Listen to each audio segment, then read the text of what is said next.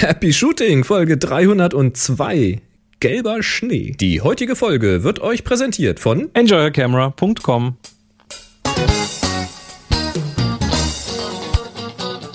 Hier ist eine weitere Ausgabe von Happy Shooting, der Fotopodcast.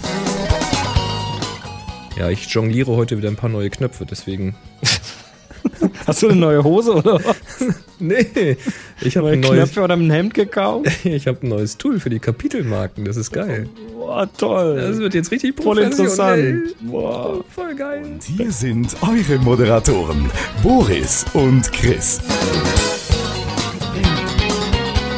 Ja, so sieht Ja, das nämlich mit- aus. Mit noch mehr Knöpfen können wir ganz sicher auch noch mehr podcasten. Das ist ja auch beim Fotografieren so. Je mehr Knöpfe an der Kamera sind, desto besser werden die Fotos. Ja, das ist äh, Mhm. Manchmal auch nicht, aber nee, das ist, das ist total praktisch. Da hat nämlich der Pete, also wer jetzt Podcasts produziert und auch mal Kapitelmarken aufnehmen will, hat gerade gar nichts mit unserem Podcast hier zu tun. Der soll mal auf MacPeats mit IE, macpeats.net schauen. Da hat er ein ganz tolles Tool, das ist das Chapter Marker und das hat gerade ganz tolle Funktionen gekriegt. Und äh, ganz, ganz dickes Dankeschön, äh, Pete, dafür. Ähm, du wirst dann auch noch regelmäßig geflattert von mir, das richte ich dir auch noch ein. Also, wie versprochen. Da wird geflattert. Man kann uns übrigens auch flattern. Nur so. Ja, wer ist denn uns? Achso, uns, uns bin ich und du. Das ist hervorragend und zusammen sind wir wir.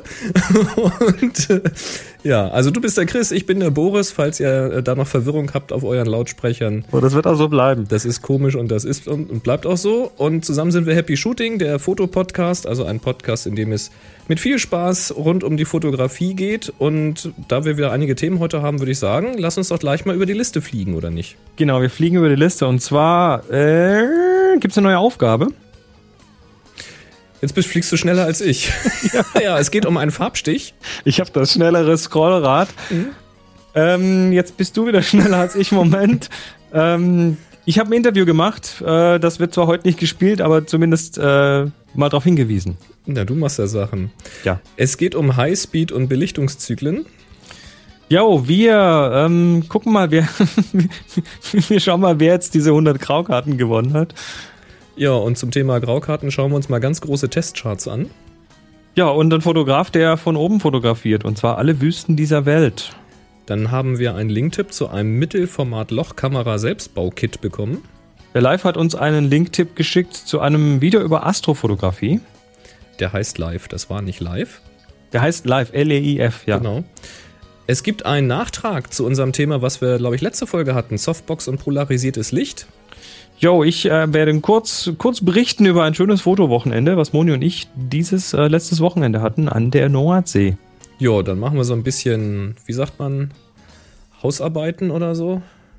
Sagt Du meinst, du meinst, äh, so, ähm, ah, wie, wie, wie, wie, nennt man das denn so? So, dieses so Housekeeping, wie sagt man Müll, Müll, raus, dazu? Müll raustragen, Müll raustragen. saugen, Staubsaugen, Ja, wischen. wischen. So, ist okay. Ähm, aber wir, wir fangen erstmal an mit was zu hören. Richtig. Äh, warte, ich habe hier noch mal ein bisschen kleines, so, jetzt muss ich hier drauf drücken. Es ist, ist alles viel einfacher, ich muss nur noch lernen. Ich, ich merke schon, das tut dem Podcast voll Es ist gut. viel einfacher. Total gut. Ist voll geil. Nee, ist wirklich gut. Jetzt Ähm, drück mal die richtigen Knöpfe in der richtigen wir Reihenfolge, fangen an, wir haben, dass auch nämlich, was kommt. wir haben nämlich einen geilen Gruß bekommen, und zwar diesen hier. Ear, Twier, Ian, lecker scared. Tja. Und Ja, das Hammer. hat, äh?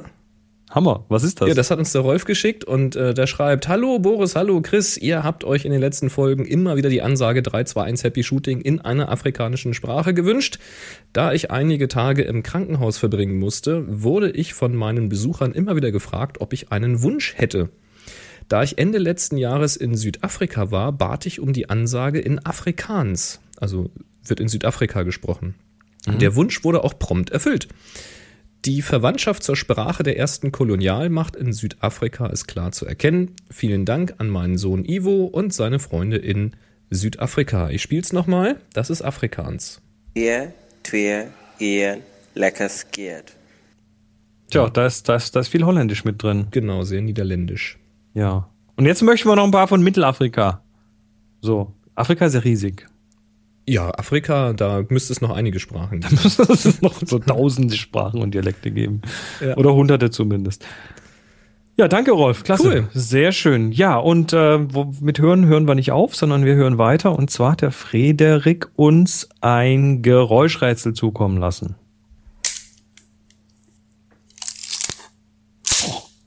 Oh, das ist aber. Soll ich nochmal? Nee, mein linkes Ohr fällt gerade. Das kommt, das kommt schon ein bisschen so, das hat so den, den, die Anmutung Kalaschnikow beim, Rei- Kalaschnikow beim Reinigen, weißt du? Ja, genau. Einmal durchspülen. Nicht äh, übel, wirklich nicht übel. Gut, So. werden wir nachher am Schluss, am Schluss der Sendung wie immer hören, was, äh, was das war. Und ihr dürft natürlich äh, hier mitmachen. Also es gibt ja immer schön die Möglichkeit, live dabei zu sein, wie jetzt zum Beispiel aktuell so 55 Hörer. Das werden im Laufe der Sendung mit Sicherheit noch ein paar mehr, wenn die Zeit etwas voranschreitet und die Leute von der Arbeit heimkommen. Ähm, ihr könnt live im Chat mitmachen. Dafür gibt es auf happyshooting.de slash live auch äh, einen Link zum Chatroom. Ähm, wir experimentieren gerade noch ein bisschen mit Patter, das geht da so parallel auch noch. Ist, die Kanäle häufen sich, irgendwann müssen wir wieder, irgendwann müssen wir wieder konsolidieren, sonst geht hier gar nichts Das ist mehr, ganz weil wichtig, wir ja. vor lauter Kanäle lesen nicht mehr zum Podcasten kommen. Ich habe auch im Augenblick gerade das Problem, dass ich zugeschwemmt werde mit irgendwelchen Google Plus ähm, Hinweisen auf neue Postings in der Mailbox. Da muss ich mir auch noch was überlegen. Da musst du doch einfach das kleine Häkchen setzen, dass du nicht Publics, äh, nicht, nicht benachrichtigt ja, werden willst. skurrilerweise ist, ähm, na, das klären wir offline. offline. Genau. ähm, also dann, dann haben wir natürlich Twitter und up.net.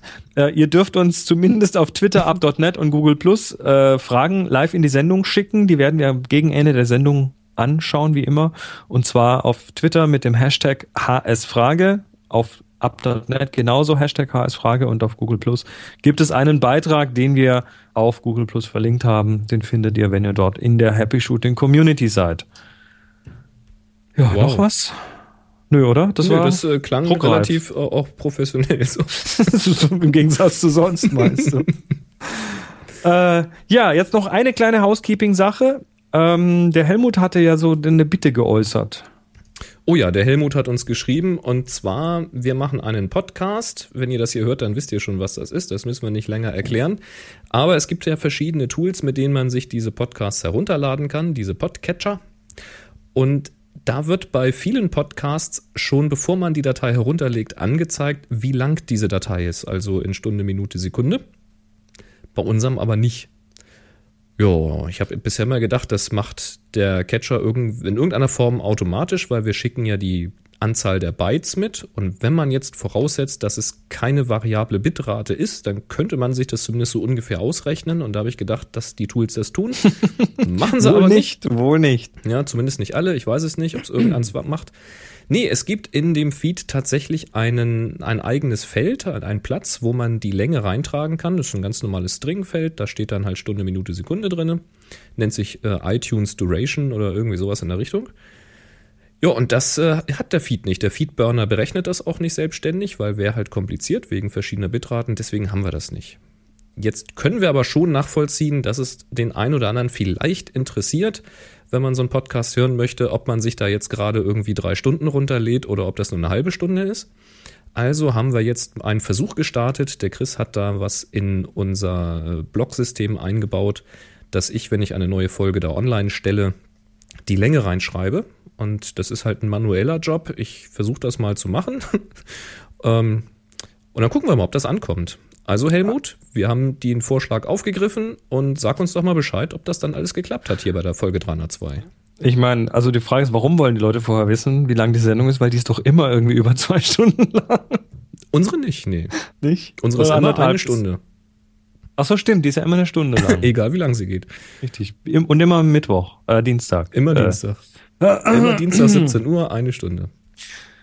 Gut, also, Also hätten wir das auch geklärt. Ich kann ja immer eine Stunde reinschreiben. Das wäre ja auch noch eine Idee. Das wäre so der Default. Und Ja. wenn die Sendung dann runtergeladen ist, dann wird der Client eh den Spätestens Update dann machen. steht's da, genau. Wir gucken mal. Genau. So, jetzt hast du etwas mitgebracht. Ihr habt nämlich ein schönes Wochenende verbracht.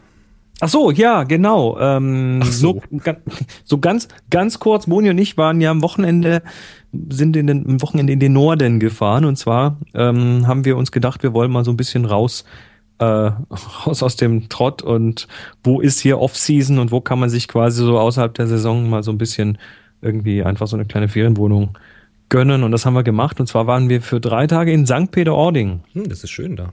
Da war ich das letzte Mal mit, mit sieben Jahren war ich das letzte Mal da. Als Kur, äh, in, der, in der Kur für ich, ich als schwächliches Kind damals. Oh. seither, seither war ich nicht mehr da. Nee, das hat, hat aber geholfen, wie man sieht. Was Man jetzt? überlegt noch. nee, das ist gemein. Das muss ich weinen. Ja, Plärre. Nee, also war, war, war klasse, war schön. Ähm, wir haben äh, tatsächlich richtig interessante Foto-Ops bekommen und zwar, ähm, ja, indem wir eben das gemacht haben, was man, also indem wir uns eben außerhalb der Saison dahin begeben haben und Mhm. nicht dann, wo alle Touris da sind. Äh, wir haben wir extreme Wetterwechsel gehabt. Ich meine, über ähm, Samstag war ja der, der Wettereinbruch, äh, nee, am Sonntag war ja der Wettereinbruch, der, der Wintereinbruch in Deutschland. Der fing tatsächlich da oben im Norden an. Ja, das rollte Das- von euch oben hier zu uns runter. Dann. Genau, das heißt, wir hatten irgendwie einen halben Tag äh, hatten wir ganz normales Wetter, also windig, nicht besonders warm, aber auch nicht super kalt und dann fing es plötzlich zu schneien an und das Ganze endete dann in relativ kurzer Zeit irgendwie in 10, 15 Zentimetern Schnee. Und ähm, wir waren dann doch sehr froh, dass wir die dicken Klamotten dabei hatten, inklusive Daunenjacke und äh, dicken Handschuhen und so weiter. Aber wir sind natürlich trotzdem rausgegangen und zwar mit digital und analog. Also ich diesmal digital, die Moni mit ihrem Beast mit ihrer 6x7 äh, Analogkamera. Mhm. Und ähm, ja, haben mal versucht, der Kälte zu trotzen. Das hat ganz ordentlich funktioniert. Also wir waren einige Stunden draußen jeden Tag. Äh, ich habe ein bisschen Experimente mit Filtern gemacht. Mhm. Ähm, ein Foto, also wo ich einfach dachte, hier, jetzt muss ich doch tatsächlich mal irgendwie zehn Sekunden belichten, wenn der Wind das Dünengras irgendwie hin und her weht und hab dann, wir sind da zum Westerhever Leuchtturm rausgefahren. Den kennt man aus der Jever-Werbung. Mhm. Das ist so dieser, dieser ganz klassische rot-weiß gestreifte Leuchtturm. Und äh, habe damit rum experimentiert. Und Schnee übrigens äh, am Strand ist auch mal was anderes. Also das hatte ich bisher noch nicht Das, erlebt äh, in der Form. Ja, das kenne ich auch nur so aus meiner Kindheitszeit. Als ich noch in Hamburg gewohnt habe, da sind wir natürlich häufiger auch mal irgendwie in die Nordsee gefahren. Aber sonst äh, kennt man das nicht so, das stimmt. Ja, Schnee, Schnebel da am, am Wasser sozusagen. ähm, Geil, dazu, geil, geil. dazu einfach einen kleinen Tipp am Rande. Ähm, Schneebelichten, also oder bei Schneebelichten ist eigentlich relativ, ähm, relativ einfach, weil also wenn, wenn der Schnee gutes Detail haben sollt, dann nehmt euch die Kamera auf manuell, nehmt, äh, setzt das, das äh, Messgerät oder den eingebauten, den was heißt Leitmeter auf Deutsch? Belichtungsmesser. Belichtungsmesser, genau. Den Belichtungsmesser auf Spot und messt einfach mal vom Schnee, so dass der, der Zeiger bei plus zwei bis ungefähr plus zweieinhalb Blenden steht. Und dann hat der Schnee richtig schön Detail und frisst nicht aus. Und der Rest, wenn die Kontraste nicht allzu extrem sind, dann fällt der Rest so ungefähr dahin, wo er hinfällt. Und es kommt eigentlich ganz gut aus mit der Belichtung.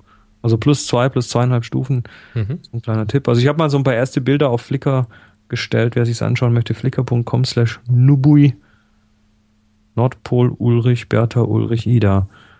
Und äh, Wie habt ihr das mit der Bedienung gemacht? Habt ihr denn dicke Handschuhe gehabt oder was hattet ihr dabei? also Moni hatte, Moni hatte Handschuhe, die man so vorne aufklappen kann, wobei da ist dann äh, meistens wurde das nicht aufgeklappt, sondern an der Seite irgendwie so ein Finger durchgesteckt zum Auslösen. da Muss kam dann, kam dann so ein Finger raus, das hat funktioniert. Ähm, der Wind war arschkalt, also wirklich. Der, und ich hatte, ich habe so eine Daunenjacke, die hat so so lange Bündchen mit so einem Loch drin, wo man Daumen durchstecken kann. Das heißt, du hast so halb Handschuhe quasi. Okay. Und damit dann ging das ganz gut und dann halt immer wieder den, den, die Hände da rein zu, da rein, also anstatt in die Taschen, dann in die, in die Ärmel zurückgezogen. Ähm, das hat gut funktioniert. Also war richtig, äh, eine richtig gediegene Geschichte, hat richtig Spaß gemacht. Und ah, Räucherfisch gibt's da oben, der ist ja richtig gut.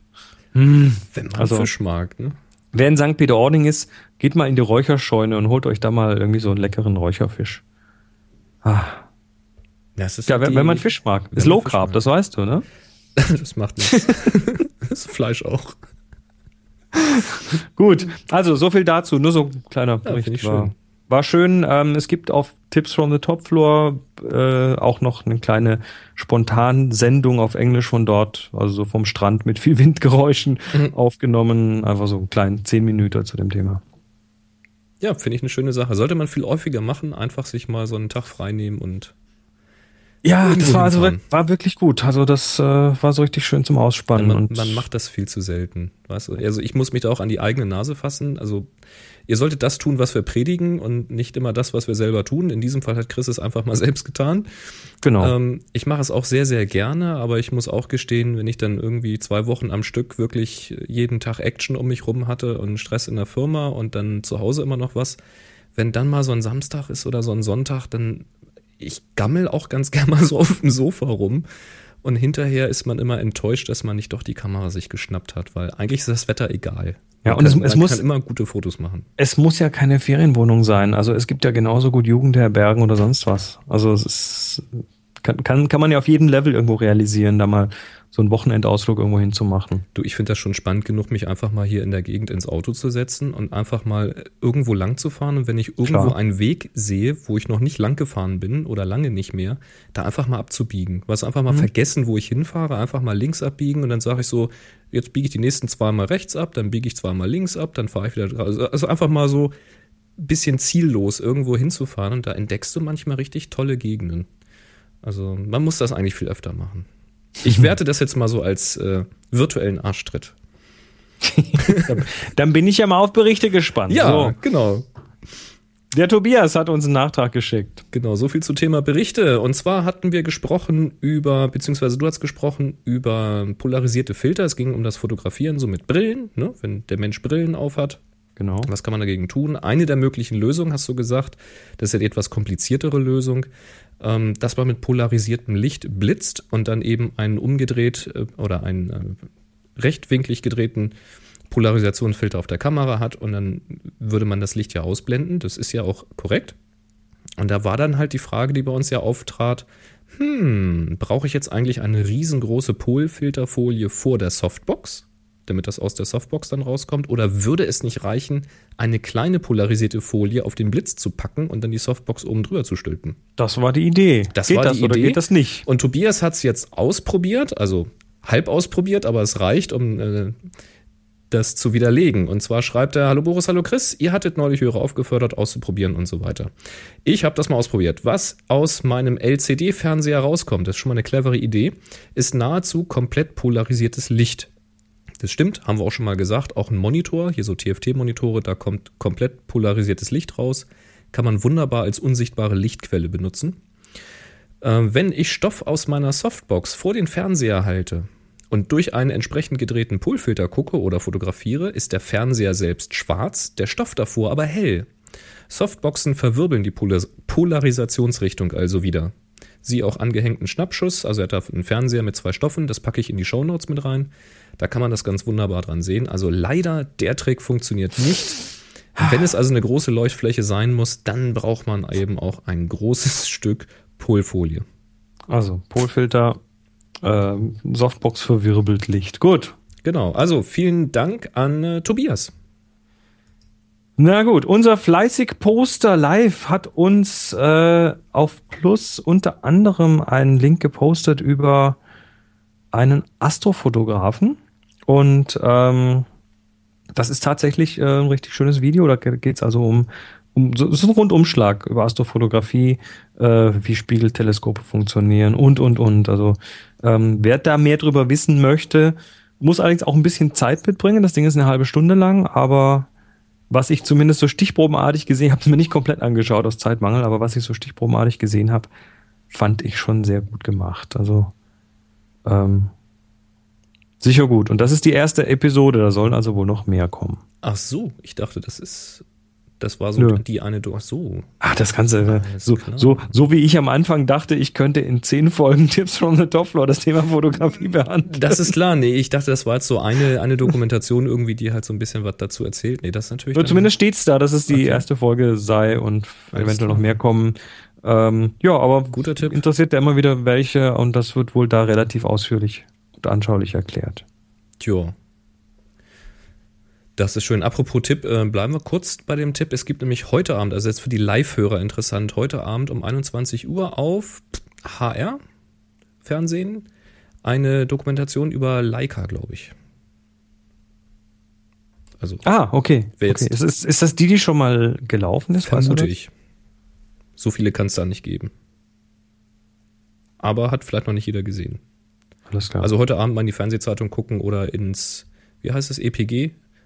Electronic Pro Äh, Program Guide. wenn du das sagst. Genau, da kann man reingucken, 21 Uhr, und dann findet ihr auch den Sender dazu. Sehr schön. So, wer das jetzt am Donnerstag hört, schade. Äh, Ja, das ist dann sicher in irgendeiner Mediathek für, Ja, für ich an. irgendwie fünf Tage, bis es dann wieder depublizieren ja, müssen ja, oder so. Irgendwo wird das schon zu finden sein. Bestimmt auch bei YouTube.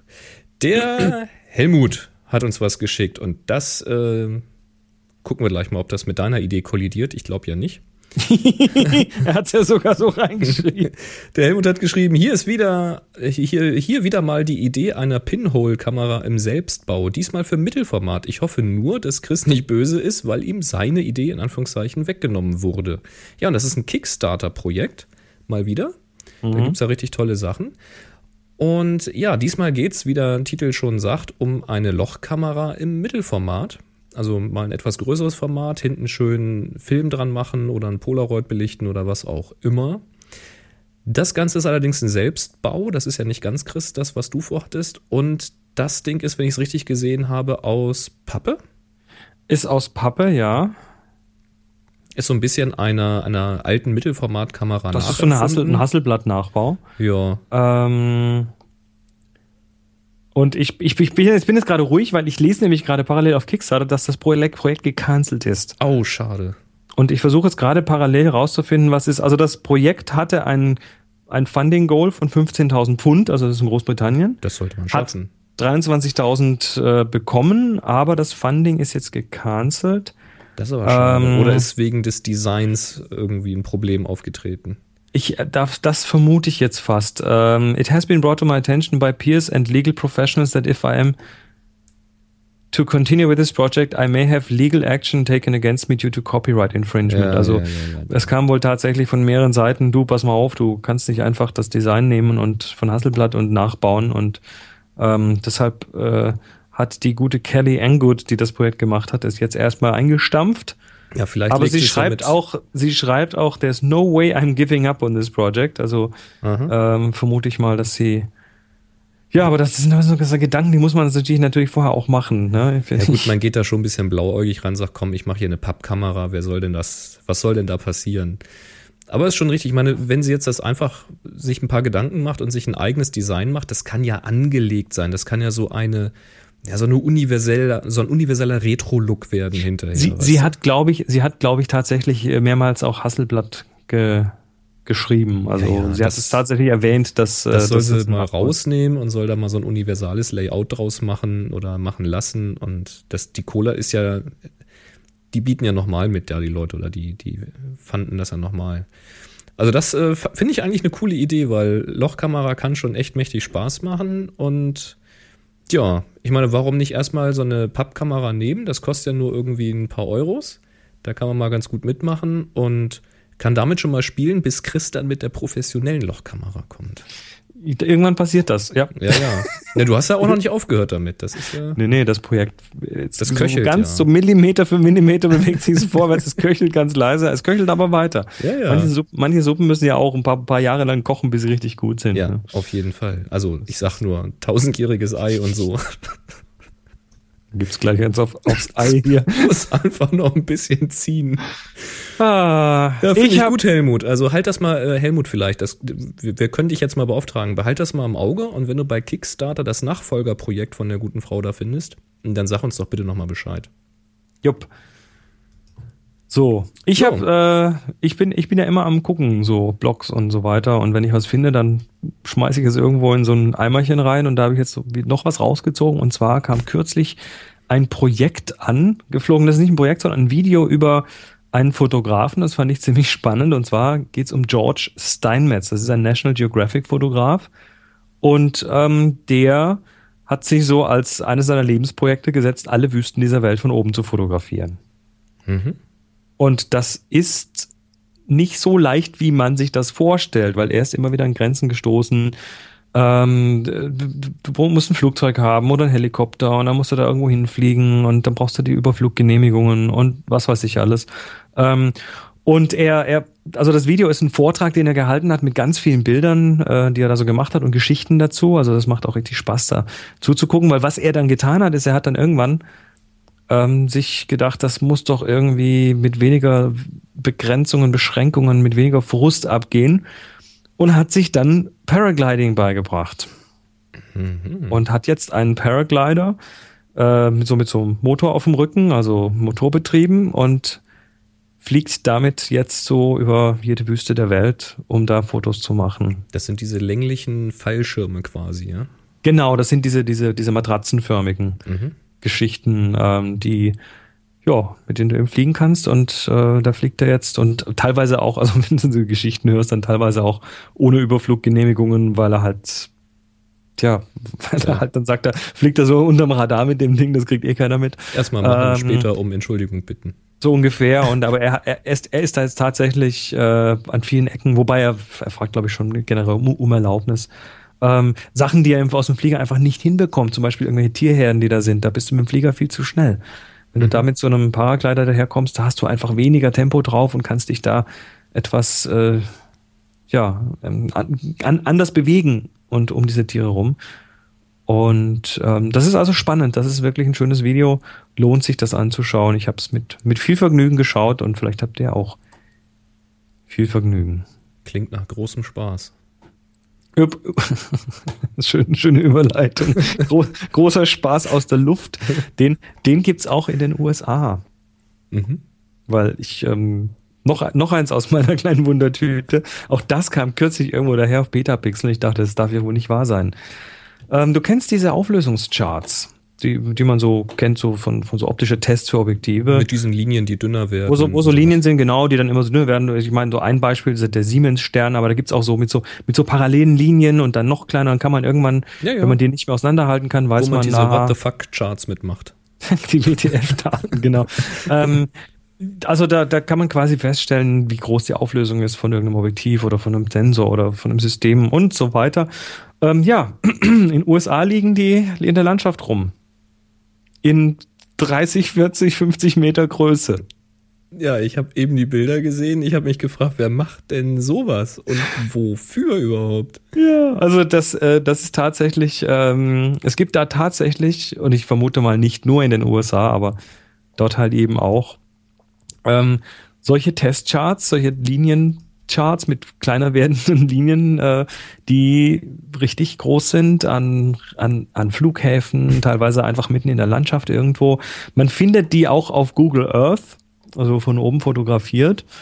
Und ähm, es gibt, glaube ich, keine ganz offizielle Erklärung dafür, aber es ist relativ klar, natürlich, damit kannst du ähm, irgendwelche Luftfotografie, ähm, irgendwelche Drohnenkameras oder vielleicht sogar irgendwelche Satellitenkameras kalibrieren, weil du weißt ja, wie weit diese Dinge auseinander sind und du weißt ja, wie lang diese Striche sind und dann kannst du wahrscheinlich relativ einfach äh, damit sehen, ob die Auflösung in deiner Kamera noch das tut, was sie soll oder wie fein sie auflöst und so weiter. Mhm. Oder was weiß ich, vielleicht Bilder gerade rücken oder sowas, wenn die Perspektive also, schräg aufgenommen sind oder so. Zum Beispiel, schaut euch diesen Link mal an, das ist das tatsächlich faszinierend, diese Dinger, weil du siehst die vom Boden aus, siehst du halt irgendwie, ja, so eine schwarze Fläche, Asphaltfläche oder sowas mit, mit, mit weißen Strichen drauf. Und von oben siehst du dann, dass das genauso aussieht wie diese da, ja, Sieht nein. so ein bisschen aus wie der Barcode von der Erde, ne? So, wenn du dann, wenn du vorbeifliegst, kurz den Scanner dran halten, dann piep. Stell dir vor, da kommen die Außerirdischen, die machen mal kurz piep. Ja. Und, schmeißen die Erde in ihren, Einkauf, in ihren Einkaufswagen. Oh, oh, Erde ist wieder teuer heute. Verdammt. Ah, ja, ist nicht ja. die Zeit für Erde heute, ne? Also das ist, das ist echt, äh, ich finde das, ich finde das geil. Also ja, genauso, das ja so, geht so ähnlich in die Richtung wie dieser, wie dieser, wie dieser ausgetrocknete Salzsee in der Türkei, den sie ja teilweise für irgendwelche Weißabgleich. Äh, Weißabgleich benutzen für Kameras zur Kalibrierung. Mhm. Ja, nicht schlecht. Von unten, Tja. also wenn man da unten langläuft, da gibt es ja so eine Aufnahme aus Bodennähe, da sieht so ein bisschen aus wie so ein großer Zebrastreifen oder sowas. Ja, jetzt weißt du, ja, vielleicht, Vielleicht sind ja alle diese, alle diese Zebrastreifen dieser Welt auch Testcharts. Das sind bestimmt alles Testcharts, damit du Luftaufnahmen zusammenklöppeln kannst. Äh, ja, Nahtlos. ganz sicher. So wird apropos, das sein. apropos nahtlos. Hau doch mal auf diesen Ah, ja, Knopf. ich hau mal drauf. Happy Shooting, der Fotopodcast. Werbung. Ja. So. Enjoyyourcamera.com ist wieder einmal dabei und unterstützt mit ihren äh, freundlichen Beigaben, Geschenken und Giveaways, zu denen wir gleich kommen, ähm, diesen Podcast. Und das finden wir ganz hervorragend und das macht uns immer wieder einen riesen Spaß. Das habt ihr in der letzten Folge nämlich gemerkt, als wir mal ganz spontan um, ne, Chris, pünktlich um 10 Uhr ähm, Ja, das waren nur sieben, acht Minuten später. Genau. Das geht noch. Also das sieben, ist noch acht völlig in, Minuten. in meinem Rahmen ist das noch richtig gut mit der Pünktlichkeit. Also so roundabout 10.07 Uhr oder sowas fing es am Donnerstag auf unserer Webseite an, dass ihr mitmachen konntet und Graukarten gewinnen konntet und zwar 100 Stück an der Zahl. Und das ging eben nur, weil enjoyyourcamera.com so freundlich war, einen ganzen Batzen davon zur Verfügung zu stellen Ja, und die auch zu verschicken. Und, und die für ähm, uns zu verschicken. Genau, das ist das Tolle daran. Also die 100 waren in ein bisschen mehr als zwei Stunden dann durch. Dann war die Aktion auch schon wieder rum. Ja. Das ging wirklich so wupp und weg. Du, ich habe noch gar nicht richtig drauf geguckt, ich habe gar nicht realisiert, dass es erst verspätet online gegangen ist, die paar Minuten. Ich kam nur irgendwie vom Mittag zurück und dachte, na mal gucken, wie weit ihr seid. Und hast du schon geschrieben, ja, ist schon vorbei. Ja, so vorbei. Moment. Ja, also äh, 100 Graukarten gehen an die glücklichen Gewinner, die zum ersten Mal da waren. Und zwar musstet ihr ja äh, den Satz vervollständigen, ich höre Happy Shooting, weil. Und Ja. ähm, dann, dann haben wir ja Das haben auch fast alle geschafft. haben fast alle geschafft. Das haben auch fast alle ihre Adresse korrekt eingetragen, bis auf ein paar, die das irgendwie das Formular nicht bedienen konnten. die, die mussten dann leider laut den Statuten auch disqualifiziert werden, aber es waren nicht viele. Ähm, ja, und dann äh, haben wir versucht, uns äh, auf drei Hauptgewinner zu einigen. Das hat sich dann als sehr leicht rausgestellt, weil also ich bin einmal durch und habe meine Favoriten markiert, dann bist du einmal durch, hast deine Favoriten markiert und bei genau drei hat sich's Hat überlappt. sich's überschnitten, ganz genau. Und damit war die, damit hatte die Jury quasi schon überhaupt keine Arbeit mehr. genau. Also es war gut. Mhm. Ähm, interessant, wenn ich mir das so anschaue. Also ich habe jetzt die Auswahl vor mir. Du hast dir eher die, die länglichen ausgewählt, ich eher die kurzen, knackigen. Was sagt uns das denn? ja, vielleicht habe ich mir einfach mehr Zeit genommen. Nee, das ist so nicht. Such dir doch nee, mal kann ein, auch nicht sein, weil ich hatte auch echt viel um die Ohren. Also das sind jetzt noch nicht die Gewinner, aber zumindest mal welche aus der groben Auswahl erstmal. Genau. Jetzt such einfach- das sind jetzt such dir doch wahllos- mal so, so zwei, drei raus. Wahllos welche aus den 100, die mitgemacht haben. Da hatte ich hier zum Beispiel dabei. Ähm, ich höre Happy Shooting, weil von Timo Externbrink.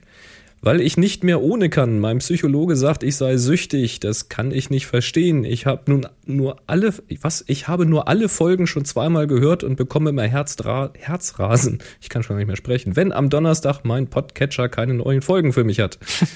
ja, Herzrasen. Das fand ich gut. Sehr schön. Und dann ist einer dabei. Moment, welcher war es? Lass mich kurz durchgucken. Ach, der hier zum Beispiel. Ähm, auch so ein, so ein Psychotherapeut-Spruch.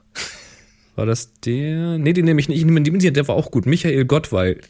Gottwald, der hat mich ganz viele Titel zusammengeschaufelt. Höre Happy Shooting, weil mit Eingriff der Fusselpuzzle nicht aufs Pökelfoto kommt und auch mal und auch bei Sonnenflatulen Sonnenflatu Und Mann auch. Mann auch, ich fange nochmal an. Weil mit Eingriff der Fusselpuzzle nicht aufs Pökelfoto kommt und man auch bei Sonnenflatulenz hier keine Nasenklappe braucht. Also so alle Titel aneinandergereiht, fand ich gut. Was Ja. hast du? Äh, ich habe, wie gesagt, nur die ganz kurzen, knackigen. Matthias, äh, Matthias Hoseit, äh, ich höre Happy Shooting, weil ich bis heute nicht gerafft habe, dass es sich hier nicht um einen Jäger-Podcast handelt. Okay. Ne? Klick, klick. Happy Shooting. Mhm. Peng, peng. Ähm, Oliver Kuss, weil Bildung die Dummheit gefährdet. Ja, finde ich auch Ja. gut. Und weil die kurz sind, darfst du noch einen? Genau, weil die kurz sind, darf ich noch einen mal schauen. Weil ich dann weiß, warum ich im Morgengrauen, wenn andere noch im Bett liegen, mit der Kamera unterwegs bin. Hui, Mhm. der hat ja richtig Tiefe. Ah, da, jetzt, jetzt kommen aber die drei Hauptgewinner. Ja. Weil Also die alle die be- 100, alle 100, die, äh, die ersten, die, die ersten alle 100 mit Adresse, die bekommen auch eine Graukarte. Wobei Und- es sind, es sind glaube ich, 105, weil ich glaube, ich habe äh, nicht schnell genug die, die, Ding, die Sache dicht gemacht. Okay. Und die kriegen natürlich alle eine Graukarte. Also alle, Es die. geht keiner leer aus. alle, die durchgekommen sind, äh, bevor die Aktion rum war, bis auf, wie gesagt, zwei, drei, die, sie- die irgendwo das Formular falsch gefüllt haben, äh, die, die kriegen leider nichts, aber ansonsten alle, die durchgekommen sind, Und die drei sind unter Hauptgewinner, den offiziellen 100. die jetzt, die, die jetzt folgenden drei Hauptgewinner, die bekommen nicht nur die Graukarte, sondern noch ein Goodie. Da sagen wir euch gleich noch was dazu. Das können wir auch gleich sagen. Und zwar bekommen die noch zusätzlich ein Mini-Stativ, eine Wasserwaage für den Blitzschuh und als kleines Schmankerl, das ist klein, Ein kleines Schmankerl. einen Capture Clip. Das, das ist, und zwar die alte Version, die ist noch baugleich mit dem aktuellen Modell, hat aber die, diese alte Schnellwechselplatte. Ja, also nicht, Ding, nicht ich die AK Swiss Testen hatte. kompatible. Ist aber völlig, völlig super. Weil davon haben sie nämlich noch genau drei übrig im Laden, die sie sonst günstiger verkauft hätten. Und ich sag, nee, die verschenken wir. Fertig. Also Genau. finde ich eine klasse Aktion. Ja. Ja, also die drei Sahne. bekommen das. Und zwar bekommt Florian Steinhauser. Der hat geschrieben, höre Happy Shooting, weil ich sonst noch kompakt knipsen würde, dass M immer noch für Mistake stehen würde, der Donnerstag kein besonderer Tag wäre und ich weder so viel gelacht, gelernt und gestaunt hätte und ich nicht so viele Freude, nicht so viel Freude mit dem einen oder anderen Bild hätte schenken können. Sehr schön. Das fand ich gut. Sehr, sehr schön. Dann der Rainer Holland, ist der zweite Hauptgewinner, gratuliere. Der hat geschrieben, ich höre Happy Shooting, weil ich diese Dauerfotosendung immer, was? Weil, Weil ich diese diese- Dauerfotosendung immer hilft, weil diese Dauerfotosendung immer hilft, wenn ich Probleme mit Schnäbel da habe, ich das WTF-Diagramm nicht verstehe oder sich der dran geknöpfelte Ringflitz eher als Heimsuchung herausstellt und ich dann völlig entbeiert bin. Ich spektakuliere auf die Profisympathen, die haben bisher noch immer eine Nuss im Kreckelkasten für mich gehabt. Es ist auch immer wie immer wie eine positive Pille, wenn ich, nee, wenn in einer Scheinverlosung Schnickedöns und das Volk gebracht wird. Ja, ganz genau. Fand ich super. Also da muss man schon ein paar Folgen gehört haben, um das zusammenzustellen. Ja, Man muss auch ein bisschen einen an der Waffel haben, aber Rainer Holland kenne ich persönlich und ähm, der kommt damit klar. ja, und ganz zum Schluss der Arnim der Schindler. A Arnim, ne? Armin Arnim. oder Arnim? Arnim Schindler. Ähm, höre Happy Shooting, weil ich es mir nicht intravenös geben kann. So klar und Kurz so einfach. knackig. Wir arbeiten dran, wir haben mit den besten Ärzten auf dieser Welt zu tun und suchen noch nach Lösungen dafür. Im wahrsten Sinne des Wortes. So, also Florian, Rainer und Arnim, ihr bekommt das Sonderpaket. Äh, alle anderen bekommen die Graukarte. Wir bedanken uns ganz herzlich bei Enjoy Camera, dass sie das möglich gemacht haben. Super Aktion. Ähm, und wenn ihr noch ein paar andere Produkte von denen haben wollt, heute ist auch zufällig gerade der neue Newsletter raus, Newsletter 54. Oh ja. Ähm, nur so ganz kurz, so zum Beispiel Three-Legged Thing haben sie einige Produkte drin. Das ist dieses Stativ mit dem super kleinen Packmaß. Ähm, die X-Wraps gibt es jetzt wieder in der Mikrofaserversion. Und die Packsafe-Produkte, auch da einige drin. Das sind Produkte, mit der man die Kamera sichern kann. So, so, so durchknipssichere Gurte und solche Geschichten für den Urlaub. Falls man irgendwo äh, in gefährliche Gebiete reist. Und natürlich die Spielzeugladen-Workshops sind da auch drin, die zwei, die noch kommen. Und wenn ihr da einkauft, benutzt doch einfach den Code Happy Shooting 2013, also Happy Shooting 2013 und damit gibt's 5% auf alle Produkte. Bei jeder Bestellung. Richtig. Cool, hm? Lohnt sich direkt mehrfach zu bestellen. Jo. Also, vielen Dank an Enjoy Your Camera. Das äh, war eine super Aktion, vor allem, weil die so spontan funktioniert hat, ohne viel Planung und so. Also, das war echt mal so zwei E-Mails hin und her und das Ding war gebongt. Also, coole Spaß Sache. Hm? Ja, immer wieder für sowas zu haben und da freuen wir uns recht, recht, recht kräftig drüber. Ja. So. High Speed. Hast du hier was reingeschrieben? Belichtungszyklus in Zeitlupe steht hier als Stichwort. Ja, Sind ich, das wieder so Auslöseaufnahmen in hoher Geschwindigkeit, wo man sieht, was in der Kamera so alles sich verbiegt und bricht? Ganz genau. Und zwar ähm, wieder eins aus meinem aus meinem Zauberkästchen. Ähm, auch da, äh, das ist kürzlich irgendwie vorbeigeschwirrt gekommen. Man kennt die schon länger, diese Hochgeschwindigkeitsvideos von offenen Spiegelreflexkameras, wo man dann so diesen ganzen Zyklus sieht. Weißt du, wenn der auslöst, da geht ja der Spiegel hoch, dann springt die Blende in Position im Objektiv, dann geht der erste Verschluss los, dann bewegt sich der zweite hinterher, dann geht die Blende wieder auf, dann geht der Spiegel wieder runter und dann wird der Verschluss wieder gespannt hinterm Spiegel und das kennt man ja, das hat man schon mal gesehen irgendwie.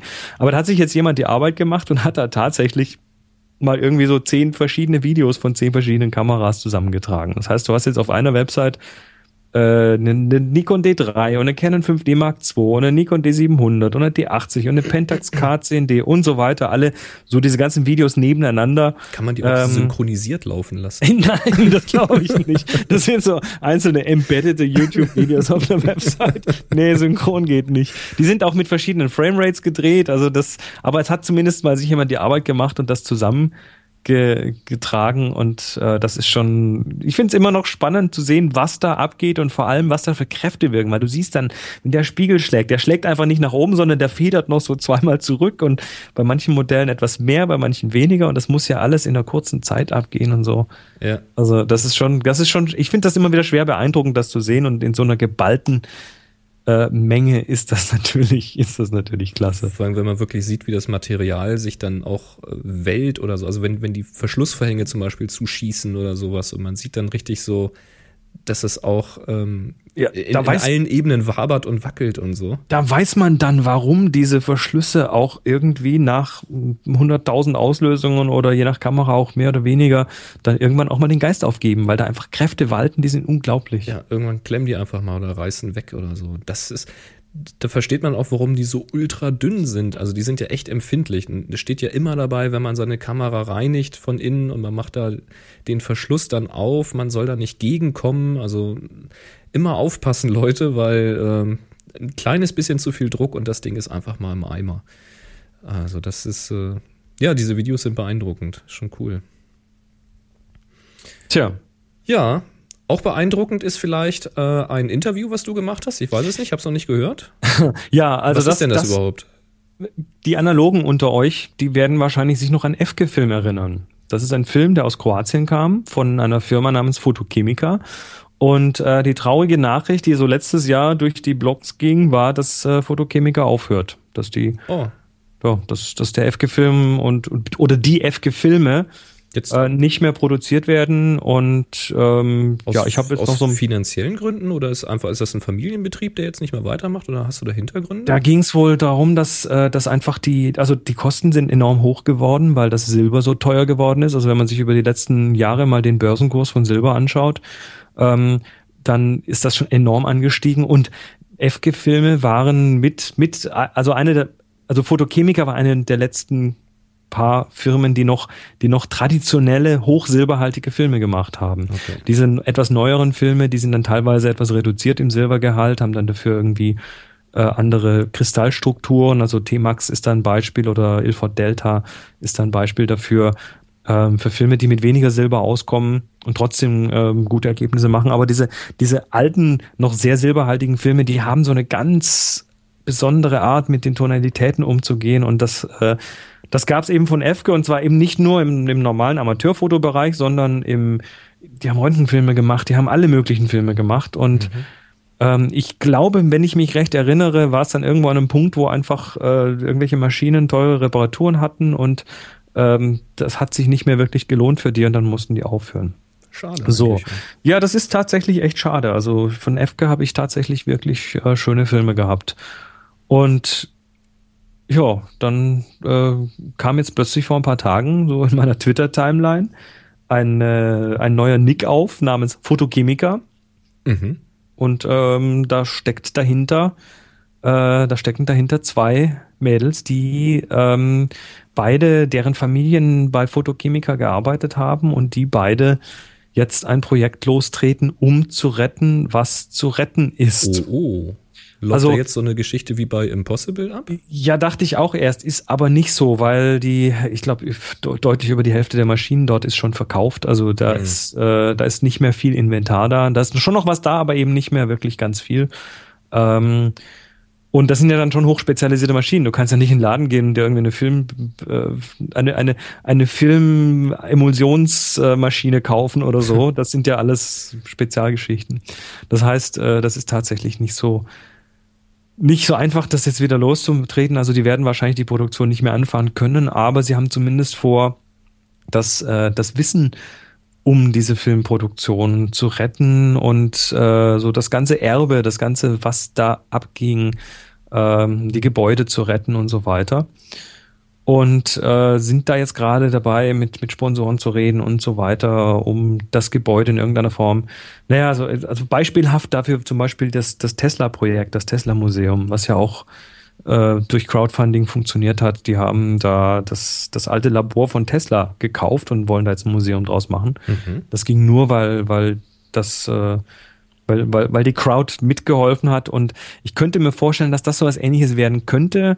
Ähm, da denken jetzt gerade drüber nach. Im Moment brauchen sie einfach erstmal nur Support, dass das Ding sichtbar wird. Sie sind da jetzt schon äh, beim kroatischen Kultusministerium und bei verschiedenen äh, bei verschiedenen Organen vorstellig geworden und haben da auch wohl schon Support bekommen, weil das wohl ein, wichtig, ein wichtiger Teil der kroatischen Geschichte ist, diese Firma. Der hat dann auch übrigens auch später die Rezepte von Adox übernommen. Also wer noch Adox-Filme kennt, äh, die kamen da auch her. ähm, und ja, ich habe dann also mit der mit der einen von den beiden habe ich gesprochen und äh, das Projekt geht jetzt so langsam los. Also da sind jetzt gerade bei Verhandlungen und ich wollte denen einfach so ein bisschen Sichtbarkeit geben. Ähm, da die nicht Deutsch sprechen können, habe ich es auf Englisch gehalten. Das heißt, das kommt nächste Woche auf Tips from the Top Floor als wichtiger Teil. Und ähm, ja, also wer analog fotografiert hat und wer Efke kennt, wer vielleicht ein bisschen mehr darüber wissen will, was damit jetzt passiert, der soll doch mal bitte einfach nächste Woche in Tips from the Top Floor reinhören, tfttf.com. Und ähm, ja, da gibt's dann auch mehr Informationen dazu. Ich werde auch hier in den Show Notes einen Link reinpacken, ähm, dass man zumindest mal auf deren Facebook-Seite gehen kann und das ein bisschen mehr Informationen bekommen kann. Ja, wäre ja schön, wenn das nicht so sang- und klanglos ja, untergeht. Wenn es ja. einfach verschwinden würde, so, ne? Ja, schon schade irgendwo. Also speziell, wenn man analog fotografiert und die Filme kennt, das ist so, ah, das tut, das hat mir im Herzen wehgetan, als die plötzlich weg waren. Ja, ja, ich Genau, und, und, der, und der Thomas Werner schreibt, genau, er braucht nämlich noch einen 127er für seine Bilora Boy. Der 127er Film, das äh, FG war einer, letzt, einer der letzten Firmen, die die 127er Konfektionierung gemacht haben. Also das, ist das kleine, das kleine Mittelformat gibt's glaube ich, jetzt nicht mehr. Oh. Tja. Auch eine gute Information, wenn man sich jetzt noch eine alte Kamera sucht, ne? Ähm, ja, das ist das kleine Mittelformat. Also das normale 120er gibt's noch reichlich. Das ist das kleine Mittelformat. Ja, so. Das Mittel, Mittelformat. Hm, wie auch immer. Ähm, ja, sind wir gespannt, was bei rauskommt. Dann haben wir jetzt hier einen Blick in unsere Medien, oder? Los Medios. Los Medios. Was haben wir denn hier? Was wir suchen auf Twitter. Fang doch nur mal an mit Twitter. Hm, ich suche gerade mal. Dubdidu. Wurmelurmel schreibt einfach nur alles Gute nachträglich zur 300. Folge von Happy Shooting. Macht weiter so, ihr seid klasse und eure Workshops ein Erlebnis. 321 HS Frage. ähm, Anwin fragt, welche Fototinte für Epson PX730WD? Gibt es da qualitative Unterschiede? Nachträglich noch alles Gute zur 300. Ähm, dazu kann ich dir nur sagen, dass ich in der Vergangenheit sowohl einen Canon auch als einen Epson geledert habe, indem ich keine Originaltinte benutzt habe. Ich weiß, dass ganz viele Leute total glücklich sind mit Drittanbietertinte. Es gibt da auch teilweise sehr, sehr günstige Tintenersatzlieferanten, die dann so größere Tanks äh, liefern und dann kann man sich so Schlauchsysteme auch selber daran bauen oder man füllt die halt danach, aber kauft eben in größeren Mengen ein. Lohnt sich natürlich nur, wenn man viel druckt. Bei mir ist das Problem, dass ich nicht wirklich jeden Tag und auch nicht jede Woche drucke. Also bei mir muss ein Drucker eben auch mal eine längere Standzeit aushalten können. Und da scheint es mir so, ich habe kein Labor, um das zu untersuchen, aber es scheint mir so, dass die günstige Tinte damit nicht auf Dauer klarkommt und mir dann die Druckköpfe versüfft hat. Ich habe dann hinterher, also nachdem mir das zweimal passiert ist, mit zwei verschiedenen, nee, dreimal sogar. Der allererste, das war aber noch zu Urzeiten hier so ein HP irgendwas. Da habe ich dann diese, die hatte diese Wechselpatronen, die man dann nachfüllen konnte, die habe ich dann nachgefüllt. Und da waren mit den Nachfülltinten halt sehr schnell das Ding im Arsch. Kann aber auch an anderen Dingen gelegen haben. Also, konntest halt Patrone tauschen und weiterdrucken. Aber später ging das nicht mehr mit diesen fixen, fixen Druckköpfen, mit diesen Piezo-Druckköpfen. Ähm, und äh, da hatte ich dann keinen Bock mehr drauf, weil das war zu teuer. Und da habe ich mir dann einen neuen Drucker geholt. Einmal hatte ich mir einen neuen Druckkopf geholt und einmal dann einen neuen Drucker und habe seitdem nur Originaltinte gekauft, habe also in den sauren Apfel gebissen Und seitdem ist mir durch Tinte kein Drucker kaputt gegangen. Also das ist erstmal die Aussage, die ich dazu tätigen kann. Das kann Zufall sein. Habe da ja keine empirischen Daten bei so wenig Druckern, die ich hatte. Ähm, von daher würde ich dir einfach empfehlen, Originaltinte zu nehmen oder eben auf Aussagen ähm, auf einschlägigen Foren und so weiter zu vertrauen und da Erfahrung selber dann zu sammeln. Also da kann ich dir nichts sagen. Qualitative Unterschiede gab es insofern, als dass ganz billige Tinte zum Beispiel sich mit einigen Papieren anders verhalten hat. Die ist dann nicht so schön eingezogen ins Papier. Ja, du hast dann auch das Ding mit den Standzeiten. Also wenn du Bilder haben willst, die, die lange halten, ähm, also auch bei, bei normaler Lichtbestrahlung mit Ozon in der Luft und so weiter, dann äh, hast du da halt zumindest keine nachgemessenen Größen. Ob die jetzt genauso gut sind oder nicht, das kann ich auch nicht sagen. Aber nee, weiß ich auch nicht. Also da, auch da habe ich jetzt keine Langzeiterfahrung, weil ich selten dann irgendwelche Papiere auch so lange irgendwo offen aber ich, aber ich war ja mal in, einem, in so einem Labor bei einem der Hersteller von Druckern und habe mir das mal angeschaut. Mhm. Und die hatten da schon so äh, diverse Tests auch mit Fremdtinten natürlich gemacht und die dann in ihre, in ihre Simulationsschränke gelegt, wo dann mit sehr großen, äh, sehr, sehr hellen Xenonlampen quasi viel Sonnenlicht simuliert wird über Tage und Wochen. Mhm. Und ähm, was ich da zumindest gesehen habe, war schon ziemlich eindeutig. Ja. Also sehr stark ausgebleichte Fremdtinten. Es soll sehr, sehr gute Fremdtinten geben. Das sind aber nicht diese Superschnäppchen. Mhm. Also, die, also, sind, die sind dann teilweise so irgendwie, weiß nicht, 5% günstiger als mhm. die Originaltinte. Also wenn, wenn ich, wenn ich jetzt hier nur, sagen wir mal, irgendwie so Business-Zeug machen würde oder ähm, Businessbriefe und solche Geschichten oder, oder Sachen, die nicht irgendwo jetzt als Feinart an die Wand gehängt werden müssen, da hätte ich da kein Problem mit Dritttinten, aber ähm, ja, wie gesagt, ich habe halt keinen Bock wieder auf einen kaputten Kopf und deswegen lasse ich das. Jo. Und es ist halt auch, wenn, wenn ich jetzt sage KMD-Tinte oder sowas, das nutzt dir einen Scheiß, weil die kaufen heute bei dem einen Händler ein und nächste Woche, weil es günstiger ist, bei einem anderen und du kriegst schlicht und ergreifend eine andere Tinte. Also du hast halt kein, keine verlässliche Referenz und wenn du halt profiliert druckst, dann nützt dir das eben auch nichts, weil du müsstest dann mit jeder Tintenlieferung neu profilieren, wenn du es genau nehmen willst. Dann da habe ich auch keine Lust zu. Na gut. Ähm, genau, dann Roy Fockett, der schreibt es ja auch bei Twitter, siehst du wohl, heute 21 Uhr auf HR, hatte ich richtig im Kopf, kommt eine Doku über Leica, bestimmt für die, für einige interessant. Also für die Live-Hörer Dienstagabend, der, sieb, äh, der 12. März 2013. Richtig. Und Christian Beikirch schreibt, Hi ihr zwei, wollte meine Frage loswerden. Wenn ihr euch entscheiden müsstet, welche Kamera würdet ihr nehmen? A, das ist beides Canon A, eine 600D und B, eine 1D Mark III. Diese Frage kann ich sofort beantworten. Ich würde die 600D nehmen. Die Begründung ist, die 1D Mark III, die ist saugeil, super Funktion, aber mir, für mich ganz persönlich, ist sie zu groß und zu schwer. Ich würde sie also schlicht und ergreifend kaum mitnehmen. Ist mir zu, zu unhandlich, die ist mir zu klobig. Und da würde ich dann, wenn ich nur diese zwei zur Wahl hätte, würde ich die 600D nehmen. Ja, ich, ich äußere mich da jetzt erstmal nicht, weil im Moment brauche ich keine neue Kamera. ich habe mir die Gedanken einfach noch gar nicht gemacht. Ja, ja ich, jo. Wenn, wenn, ich, wenn ich überlegen müsste, welche Kamera ich kaufen wollte, würde ich keine von den beiden nehmen, aber wenn ich vor diesen zweien stehe, würde ich die 600D nehmen. Das war's von Twitter. Gut, auf app.net gibt es von Jakob Krebs die Frage, wieso wachsen die Bildgrößen bei einer 1100D mit der ISO? Ja, Jakob, das ist nicht nur mit der 1100D so, sondern bei, quasi so. bei jeder Kamera. Und zwar äh, kann dieses, also Bildgrößen speziell ist bei den JPEGs, äh, die, die Kamera kann diese JPEGs besser und kleiner erzeugen, wenn nicht so viel Detail im Bild ist. Also bei einer ein, beim, im simpelsten Fall, du hast eine Fläche, die einfach komplett gleichfarbig ist, dann ist die Kompression total leicht, dann wird die Datei sehr klein. Und ähm, wenn jetzt die ISO hochgeht, dann erhöht sich das Bildrauschen und das wird diesem JPEG-Algorithmus, äh, der wird das als mehr Detail im Bild sehen, also versucht er dann eben auch entsprechend feiner zu arbeiten. Und dadurch werden die Dateigrößen größer, weil das nicht so gut komprimieren kann. Also bei jeder Kamera so. Jupp. Wenn die ISO wächst, wächst, wächst das Rauschen und damit die Bildgröße. Das sieht man sogar, wenn man an der Kamera die ISO verstellt, dass dann die Hochrechnung, wie viele Bilder noch auf die Speicherkarte passen, genau. runterzählt. Richtig. Da siehst du plötzlich, es gehen nur noch X Bilder drauf. Mhm. Richtig.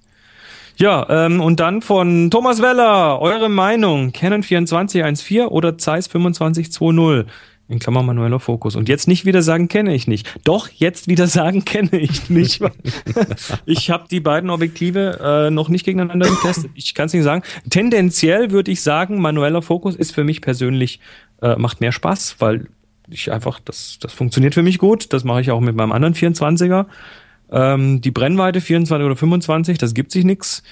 Ähm, 1.4 von Canon ist heller, das 2.0 ist aber auch nicht wirklich dunkel und bei 24 Millimeter denke ich reicht auch 2.0, weil da kannst du auch mit längeren Belichtungszeiten noch ganz gut aus der Hand halten.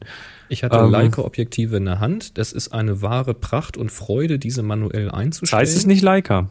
Das macht nichts. ich habe auf das heißt es aber nicht Leica. War es jetzt ein Leica? Nee, Zeiss. Canon Ja, gegen Zeiss. Und was habe ich gesagt? Leica hast du gesagt. Ich meinte aber Zeiss. Das sind doch, Du die auf, der, Fo- Leica das sind doch die auf der Fotokina gewesen mit diesem riesen Objektiv da. Mit diesem Ja. riesen Stand. Genau, die meinte ich. ja. Tut mir leid. Ich hatte noch die Leica, ähm, den Leica-Tweet hier vor mir. Zeiss. Das meinte ich ja. Die hatte ich in der Hand und ich glaube, auf dem Dresdner Workshop hatte jemand auch solche Objektive dabei. Und das ist, ähm, das ist einfach eine wahre Freude, diese manuell zu fokussieren, weil die ein richtig sattes Gefühl haben, noch wenn du die fokussierst. Das die sind halt wirklich für manuell gebaut, macht großen Spaß. Ich würde trotzdem ähm, das Canon-Ding vorziehen, weil ich bin, ich mag Autofokus. Da Vor kannst du allem- mal sehen. Vor da allem mit, mit Blende 1.4 sowieso. So bin ich. So, und jetzt mache ich mal. Das war's schon auf, äh, auf up.net und jetzt schauen wir Dann mal noch. Google Plus, da sagt der Jens Schwen eine HS-Frage. Aufsteckblitze. Die Preise schwanken von 50 Euro bis 500 Euro. Was unterscheidet die, beziehungsweise welches sind die Kriterien, die man bei einem Kauf beachten sollte? Mir geht da momentan kein Licht auf. Ja, der Blitz-Dreiteiler lässt, lässt Ja, da könnte ich jetzt, da könnte ich ganz weit zu ausholen und wir machen das auch auf vielen Workshops, wenn es ums Blitzen geht. Auch auf dem Lichtworkshop können wir darüber ausführlich diskutieren. Hier trotzdem soll es ganz kurz beantwortet sein. Der Unterschied ist in der Funktionalität. Diese 500 Euro Dinger, das sind in der Regel die Geräte, die zu Nikon, Sony, Canon, was auch immer dazugehören. Die haben diese ähm, ETTL, ITTL, was auch immer, was für äh, Blitzbelichtungsmessungen. Die haben eine Fernsteuerung über Lichtimpulse. Ähm, dieses Creative Lighting System zum Beispiel, das funktioniert nur mit diesen teuren Blitzen, weil die sich eben über Lichtimpulse fernsteuern lassen. Also ein Schnickedöns halt. Und diese 50 Euro, 100 Euro, 150 Euro Dinger, so diese kleineren, gibt's entweder alte, gebrauchte, auch von Nikon zum Beispiel, benutze ich selber SB26 oder aktuelle neue von Yongnuo gibt's ganz tolle. So, was ist das Nummer? 4, 460 oder irgendwie sowas in der Größenordnung. Müssen nochmal nachgucken. Ähm, die sind rein manuell, die haben einfach einen Mittelkontakt, die musst du manuell einstellen, aber äh, Licht machen sie beide. Das heißt, wenn du mit einfachen Funkauslösern arbeitest, ohne irgendwelche aufwendigen Blitzbelichtungsmessungen, dann reicht dir auch ein 50-Euro-Blitz. Und dann lieber ein paar mehr davon.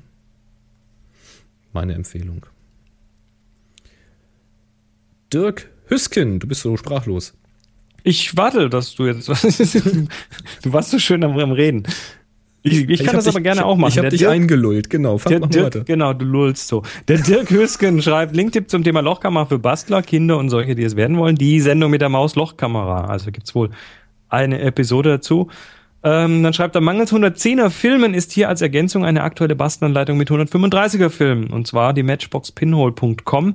Damit kr kriegt man einen 15 mm Weitwinkel statt dem teligen Dings aus dem ersten Link.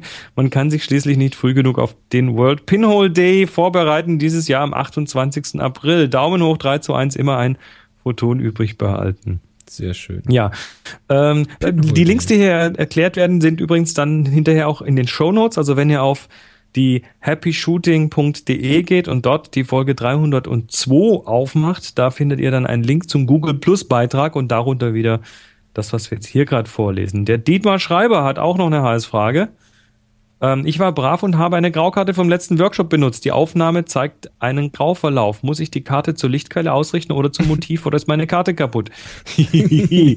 ja, das ist natürlich, äh, du hast recht. Wenn jetzt von links äh, eine Lichtquelle ist und rechts keine, dann hast du natürlich äh, die Graukarte, je nach Richtung, reflektiert die natürlich mehr Licht, weil da einfach mehr Licht ist. Na klar.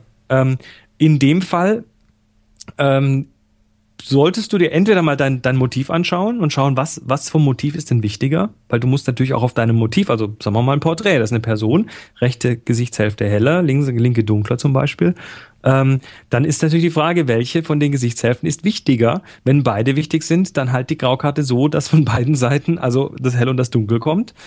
Ähm, falls du da aber noch ein bisschen Unterstützung möchtest, gibt es natürlich die absolut un äh, also nicht, nicht für, zu verzichtende iPhone-App namens Incident Meter. Hm. Ja, wenn schon, ne? Ja, wenn schon, denn schon. Incident Meter, I-N-C-I-D-E-N-T, meter.com. Die ist von mir und äh, die hilft dir dann mit zwei Messungen da irgendwie einen, einen brauchbaren Mittelwert zu finden. Mhm. Aber ansonsten richte sie so aus, dass sie das gleiche Licht bekommt wie der Teil deines Bildes, der dir am wichtigsten ist. Genau.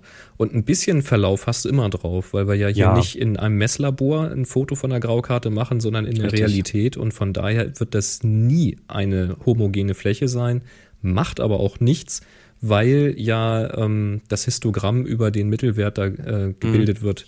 Aber generell ist es natürlich wie mit allen Werkzeugen, ähm, das ist ein Werkzeug und das kannst du, du kannst mit dem Hammer auch äh, Nägel krumm schlagen und gerade schlagen und genauso kannst du mit dieser Graukarte natürlich auch viele Dinge tun.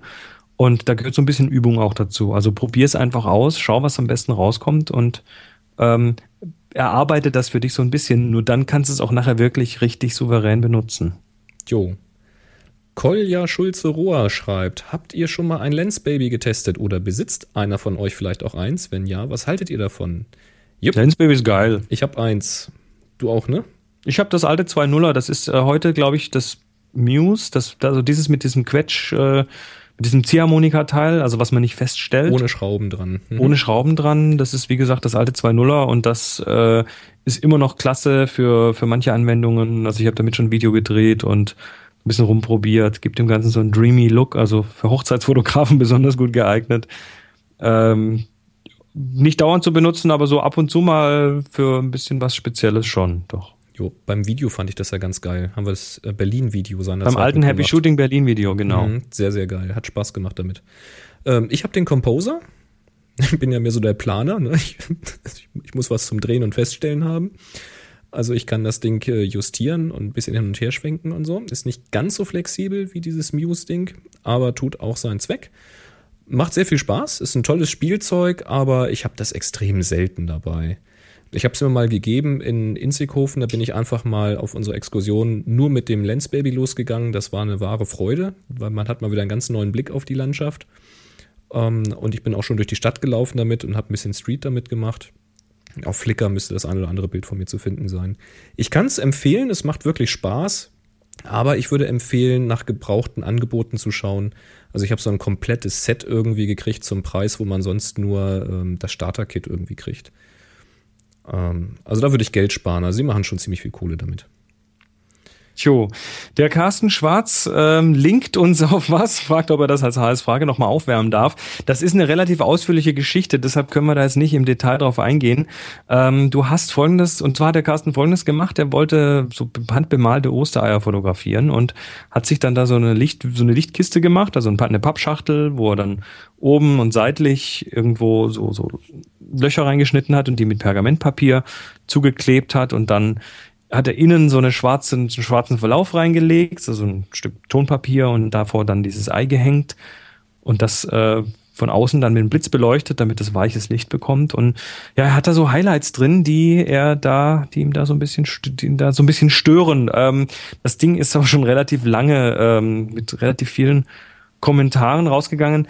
Es ist schwer, das jetzt zu erklären. Also die Highlights, die da drauf sind, die stören dich, hast du geschrieben. Das ist natürlich jetzt echt schwer zu erklären oder zu sagen, das musst du so oder so oder so machen, weil das je nach Situation tatsächlich unterschiedlich ist, vor allem auch je nachdem, was für ein Licht du da möchtest. Im Moment hast du einfach rechts und links quasi zwei relativ große Lichtflächen, die natürlich auch entsprechend großflächig dann Licht auf das Ding werfen. Ähm, ich würde mal versuchen, diese Lichtflächen zu verkleinern und zwar so, dass das Licht tatsächlich äh, vielleicht von einer Seite etwas von hinten kommt, also eher so ein Streifenlicht von hinten, von der anderen Seite eher, eher von vorne, also dass das quasi äh, dass das Ei so von, von schräg vorne und von schräg hinten von Licht in die Zange genommen wird. Damit könntest du wahrscheinlich ein relativ schönes Ergebnis hinbekommen. ähm, wenn du da irgendwo Reflexe drauf hast, die da nicht hingehören, also ein Profi im, im Produktfotostudio, der dann für den XYZ-Katalog irgendwie Bilder macht, der geht dann durchaus auch her und ähm, stellt dann da so schwarze Abblocker rein, also solche Flags rein, die dann, die dann Licht wegnehmen an bestimmten Stellen, wo es nicht hingehört. Also da äh, sieht man in so einem, in so einem richtigen Produktstudio, wo so Kleinprodukte fotografiert werden, sieht man das schon, dass dann irgendwo da fünf, sechs verschiedene Lichtformer und Reflektoren aus Pappe geschnitzt irgendwo um das Ding rumstehen, bis dann diese Lichtverteilung genauso kommt, wie sie soll. Also das ist einfach ein bisschen Arbeit und das musst du üben und aber ver, versuch mal mit bisschen mehr Licht von hinten, damit das einfach schöne Konturen bekommt, ohne dass da äh, dicke Reflexe drauf landen. Das wäre so meine der Idee. Reflex da noch zu hart. Also ich sehe jetzt ja nicht, was links und rechts von dem Aufbau ist. Wenn jetzt einfach nur der Blitz da vorgestellt ist, dann kann das auch sein, dass das nicht weit genug streut, dieser Diffusor. Das hatte ich Das- dann auch angemerkt, dass er einfach ein größ eine größere Fläche braucht vielleicht, damit dieser Reflex Fläche etwas größer wird auch Und, noch damit eine, weicher. Genau, noch eine Doppelwand. Also noch ein Diffusor zwischen Ja, ja, das Blitz- ist da alles schon in den Kommentaren okay, drin. Alles klar, gut. Ja, ja. Insofern, insofern ist das eigentlich schon alles beantwortet. Alles ähm, nur die, die, sag mal, die Silver Bullet Lösung, mach so und dann tut's. Ähm, das muss man sich tatsächlich erarbeiten. Also in dem Fall wirst du dir das wohl auch ein bisschen erarbeiten Und müssen. bei so einer Kugel oder hier halt einem Ei ist es ja so, das ist ja, das ist ja wie so ein, wie so ein Zerspiegel. Das heißt, da musst du schon eine extrem große Leuchtfläche haben auf der einen Seite, damit du nicht die ganze Leuchtfläche wieder als Glanzpunkt in dieser Kugel siehst. Stell dir, also stell dir vor, es wäre glänzend, das wäre eine Christbaumkugel, dann Ja. würdest du ja diese komplette Fläche auf fast einen Punkt reduziert sehen, genau. Ne?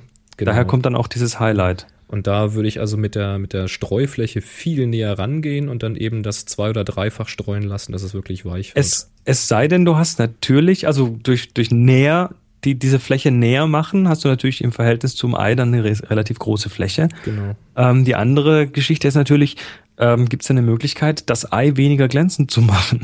Abpudern. Abpudern, genau. Ja.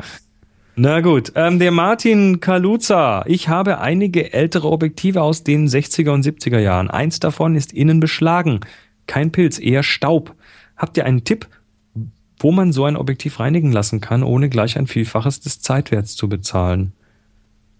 Ähm, ist es denn nicht mehr geeignet zum Fotografieren? Weil Staub im Objektiv ist eigentlich, zumindest bis zum gewissen Grad, selten ein echtes Problem. Das ist jetzt mal so die Gegenfrage. Ansonsten, hast du mal Google bemüht?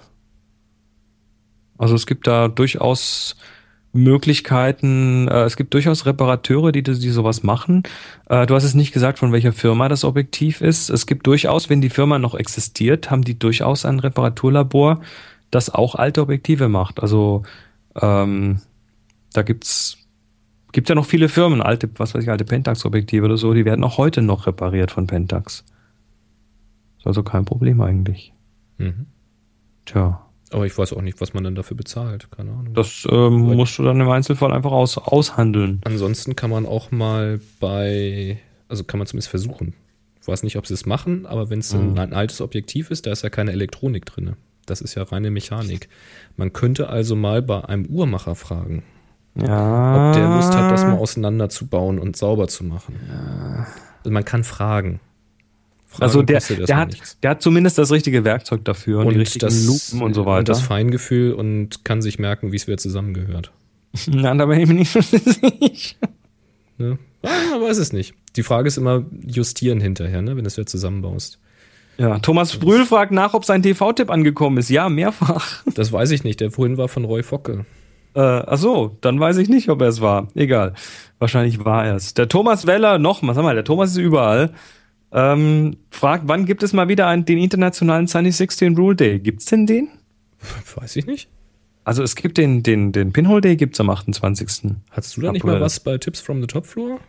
Ein, ein Sunny 16 Rule Day. Ähm, ach so, meint er das? Ah, das ist natürlich, ah, das hatte ich damals mit dem, mit dem Alan Attridge und noch zwei Freunden aus Kanada gemacht. Genau, der, der hieß aber anders. Ach, deshalb habe ich das jetzt nicht kapiert. Der hieß ja anders. Der hieß ja The European No Metering Shootout. Stimmt. Und da sind wir losgezogen mit vier analogen Kameras, bestückt mit Farbnegativfilm und äh, keinem Belichtungsmesser. und mussten dann einfach so aus dem, aus dem Regelwerk raus belichten und das waren alle vier Filme gut belichtet. Ähm, haben wir im Moment keinen geplant. Nee, das, also sowas ergibt sich ja spontan. Das ist, äh, glaube ich, also auch wenn es so klingt, es ist keine feste Institution, die jedes Jahr passieren muss. Aber du kannst ja ganz, ganz einfach selber einen machen. Mach doch mal selber einen Sunny 16 Day und poste deine Ergebnisse. Ja, schönes Thema für ein Hörertreffen, ne? Genau. Ich muss erstmal was trinken. Ja, so. Sehr schön. Gut, ja, dann haben wir Das war's ne? aus Google Plus. Ähm, lass mich noch schnell schauen, ob wir noch neue Hörertreffen haben. Sie hatte letztes Mal ja schon eine ganze Latte an Hörertreffen ähm, vorgelesen, aber da ist, glaube ich, nichts Neues mehr dazugekommen. Das am 9. März ist Fotoshooting Light Painting, das hat stattgefunden. Und da sind auch schon Ergebnisse rausgeburzelt. Also da müsst ihr einfach mal in der Happy Shooting Community schauen, happyshooting.de slash community. Da landen, landen die Fotos. Ähm, ansonsten habe ich jetzt kein neues Hörertreffen gesehen seither. Gut, dann bleibt es beim Alten. Und dann war es das auch mit den sozialen Medien. Alopecosa im Chat merkt an, dass wir vorher aber erstmal den Sensor Dreck Cleaning Day einführen müssten. Och, das ist völlig über, das ist, Sensortrack ist, kann man wegstempeln. Genau, einfach okay. Blende aufmachen, passt. Richtig. Ja, apropos passt, der Jan hat uns was geschrieben und zwar hat er ein Bild mit verlinkt auf Flickr. Das ist ein Bild gewesen, das hatten wir mal besprochen bei einer Aufgabe. Ich hau das mal in den Chat. Da sind Flaschen drauf gewesen, äh, drauf zu sehen gewesen, die so, äh, wo ich dachte, die hängen an einer Leine, aber tatsächlich hingen die oder standen die auf einem Regal bei einem in einem Restaurant, wie auch immer. Und dazu hatte ich angemerkt, dass das eben so eine schöne leichte Tönung hat, dieses Bild. da kam ein Wie? Und da war er leicht schockiert. Ich lese mal vor. Hallo Boris, hallo Chris. Zunächst herzlichen Dank, dass Boris in Folge 299 mein Bild Flaschenausstellung besprochen hat. Als ich dies im Stau hörte, freute ich mich sehr. Was mich aber erstaunte, war Boris Aussage, dass das Bild leicht eingefärbt sei. Farben sollte es eigentlich nicht haben. Schließlich wurde es mit einem Ilford XP2 Super 400 aufgenommen. Also reines analoges Schwarz-Weiß-Bild. Woher kommt also die Farbe im Schwarz-Weiß-Film? Auf der Suche nach dem Rosa schaute ich mir zunächst das Negativ an. Keine Farbe. Dann schaute ich auf die Flickr-Seite. Rosa Tönung. Also schaute ich mir das JPEG nochmal in Lightroom an. Keine Farben. Doch mit dem Windows Standardbildbetrachter hatte die gleiche JPEG-Datei einen leichten Rosastich. Wenngleich deutlich geringer als das Rosa Wunder von Flickr. Also habe ich den Film nochmal scannen lassen, diesmal ohne verlustbehaftete Komprimierung, als TIFF.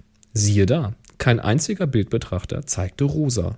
Mein Verdacht also, bei der Umwandlung ins JPEG-Format im Minilab sind durch den Farbraumwechsel bei der JPEG-Komprimierung die rosa Anteile entstanden. Lightroom erkennt irgendwie, dass es sich um ein Schwarz-Weiß-Bild handelt und wertet daher das JPEG direkt als Schwarz-Weiß-Bild aus. Die Windows Standardbildbetrachter hingegen erkennt das Schwarz-Weiß nicht. Gleiches gilt für Flickr. Nur dort wurde durch die Flickr Bildbe Bildverarbeitungsalgorithmen aus dem leichten Farbstich eine richtige Tönung. Meine Lesson learned: Traue keinem Farbraum, den du nicht selbst eingestellt hast. Flickr kann man nicht trauen und JPEGs auch nicht. Und von dem Minilab lasse ich mir nur noch die RAW-Dateien geben. Viele Grüße, Jan. Okay, also ich habe das jetzt mal rausgezogen aus Flickr, so in der größten äh, Auflösung, die er da drin hat, und habe mir das mal in Photoshop angeguckt mit der Pipette und habe mal die RGB-Werte verglichen. Und tatsächlich, ähm, im weißen Hintergrund ist ein, hat der Rotkanal einen kleinen Überschuss in den dunklen Flächen von den Flaschen, äh, hat der Grünkanal einen kleinen Überschuss. Also das verstärkt dann quasi noch den, also es ist fast wie so eine Split-Toning-Geschichte. Du hast in einem hellen Bereich hast du mehr Rot, im dunklen Bereich mehr Grün. Das ist mhm. minimal, aber es ist schon äh, erkennbar. Ähm, ich weiß, also ob die Erklärung stimmt, weiß ich nicht, weil es gibt da ungefähr tausend verschiedene Ecken, an denen das schiefgegangen sein kann. Was ich sagen kann, ist, der Ilford XP2 Super 400 ist ein Schwarz-Weiß-Film, ja, aber der benutzt den C41-Prozess. Also der wird entwickelt nach dem Farbbilderprozess. Mhm.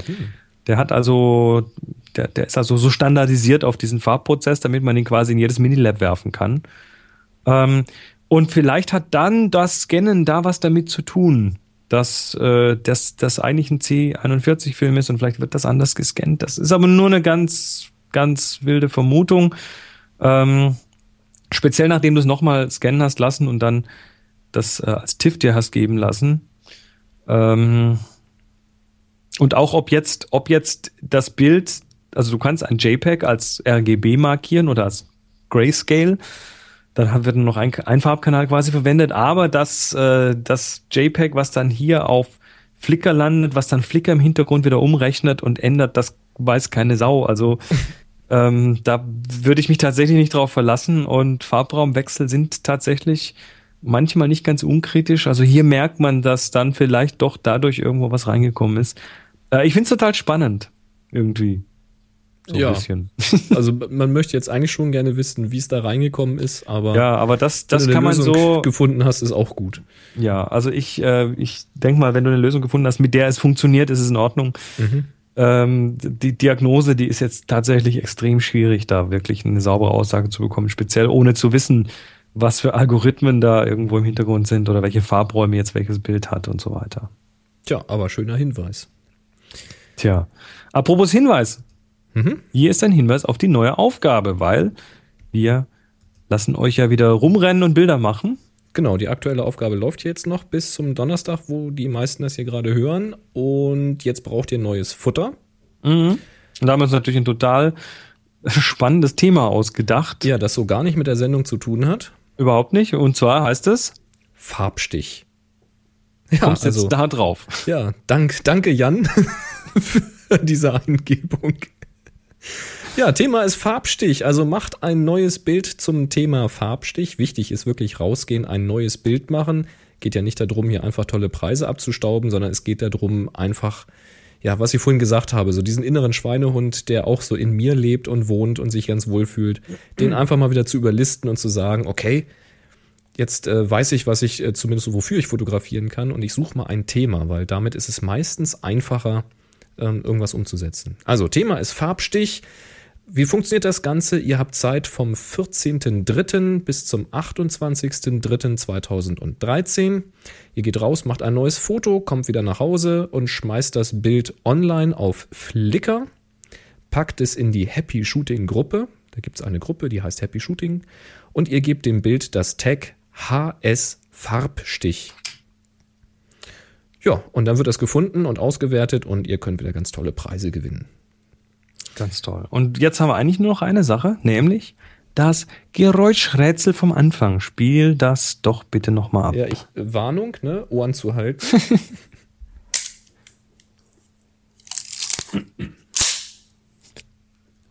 Katjusch. Das könnte man auch im SM-Studio einsetzen. Ja, das ja, hat der weiß, Frederik wo geschickt. er das fotografiert hat. Das hat der Frederik geschickt. Und zwar ist es eine Kodak Retina von 1964, gebaut in Stuttgart. Und schreibt er, mein Vater war damals Lehrling bei Kodak und hat mir das gute Stück vermacht. Mhm. Funktioniert vom Blitz abgesehen komplett ohne Batterie und kommt vollständig ohne Schaumstofflichtdichtungen aus. Dank Lagerung in der Lederhülle funktioniert der Belichtungsmesser tadellos. Tja, das äh, das, also die Schaumstofflichtdichtungen sind ja, glaube ich, eine Erfindung, so circa irgendwann in den 70er Jahren kamen die auf bei den Spiegelreflexkameras und die bröseln langsam aber sicher alle vor sich hin und müssen ersetzt werden, weil diese, diese Schäume irgendwie nicht so lange haltbar sind. Ähm, die haben damals äh, sogenannte Labyrinthdichtungen verwendet. Also das so umgefaltet die Kante, dass das Licht da auch nicht mehr durchgekommen ist. Und ja, war halt aufwendiger und teurer und deswegen hat man das irgendwann mal ersetzt, nehme ich an. Ne? Und die, und die Belichtungsmesser. Das ist eine Messsucher, oder? Ähm, das ist eine. Oder ähm, Nee, ist keine Messsucherkamera, das ist eine so, so eine Klappkamera, ich glaube Mittelformatkamera. Die hat also vorne so ein, so ein Klappteil, wo dann vorne das Objektiv so rausgefahren kommt. So ein bisschen auf so einem kleinen Balken sitzt das. Ich hätte natürlich vorher mal gucken können, aber. Wohl, warte mal, es gibt, es gibt, glaube ich, Messsucherversionen. Das ist jetzt die Kamera von 1964. 1964, ähm, ich gucke gerade mal, ja. Also findest du einiges an verschiedenen Bildern. Ähm, und die kam als Messsucher, aber die gab es auch ohne Messsucher davor in, die, in, den älteren Versionen. Und der Belichtungsmesser, da steht, also da schreibt ja, dass die, dass dank Lagerung in der Lederhülle der Belichtungsmesser tadellos funktioniert. Das geht auch ohne Lederhülle, also bei, bei diesen Selenzellen, solange die dunkel gelagert sind. Also hat also mit dem Leder nichts zu tun, sondern mit der Helligkeit. Diese alten Selenzellen, die haben keine Batterie gebraucht, sondern haben Strom selbst erzeugt bei Lichteinfall und daraus konnte man dann ablesen, wie viel Licht draufgefallen ist. Und das hat wieder eine Nadel bewegt. Und die sind gealtert, wenn Licht auf sie gefallen ist. Das heißt, äh, die, die Belichtungsmesser mit Selenzellen, die hatten damals auch immer einen Deckel zum Zumachen. Und ähm, ja, manche von denen, die tatsächlich immer dunkel gelagert worden sind, die funktionieren heute noch. Viele davon, äh, die sind kaputt. Also Tipp für alle, die sich auf dem Gebrauchtmarkt irgendwo einer Fotobörse einen alten Belichtungsmesser kaufen wollen, so mit Selenzelle, ähm, testen, ob der noch tut, weil ansonsten habt ihr da was für die Vitrine, aber nichts zum Benutzen. Ja. Also er schreibt nicht genau, welche Retina das ist. Insofern könnte es eine klappbare sein, eine nicht faltbare oder gar eine Spiegelreflex. Siehst du. Ähm, aber 64, okay. das war vermutlich noch eine faltbare. Und ob sie schon einen Messsucher hatte oder noch nicht, das kann man dem Geräusch zumindest nicht entnehmen. Nee. Wenn Frederik das hier hört, kann er das ja mal in die Kommentare dazu schreiben. Jo. Dann wissen wir mehr. Und der Loki 30 schreibt, Selenzellen gehen leider auch so kaputt, wenn sie nicht, wenn, wenn sie im dunklen Schrank liegen. Ja, irgendwann gehen auch die kaputt, da hast du recht.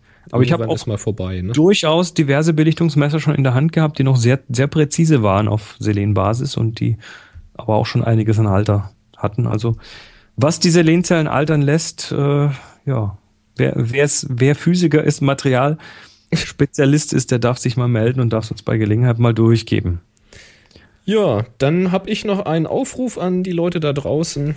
Ihr kennt ja vielleicht noch analog, ne? Filmen, analog, Super 8, ne? Diese Schmalspurfilme. ähm, da kenne ich jemanden, der hat noch eine Super 8 Filmkamera. Hey. Und zwar noch mit dem richtig geilen Richtmikrofon. Ich kenne die Bezeichnung nicht genau, aber das war schon mit Ton. Die allerersten waren ja noch ohne Ton. Das Ding ist schon mit Ton und mit Richtmikrofon. Und der hat das noch. Und der ist unter Umständen gewillt, es abzugeben. Will da auch keine horrenden Summen oder sowas dafür haben, aber wegwerfen wäre einfach zu schade. Also ich glaube, wenn ich da jetzt nicht eingreife, dann passiert irgendwann die Jahre dann doch nochmal ein Unglück.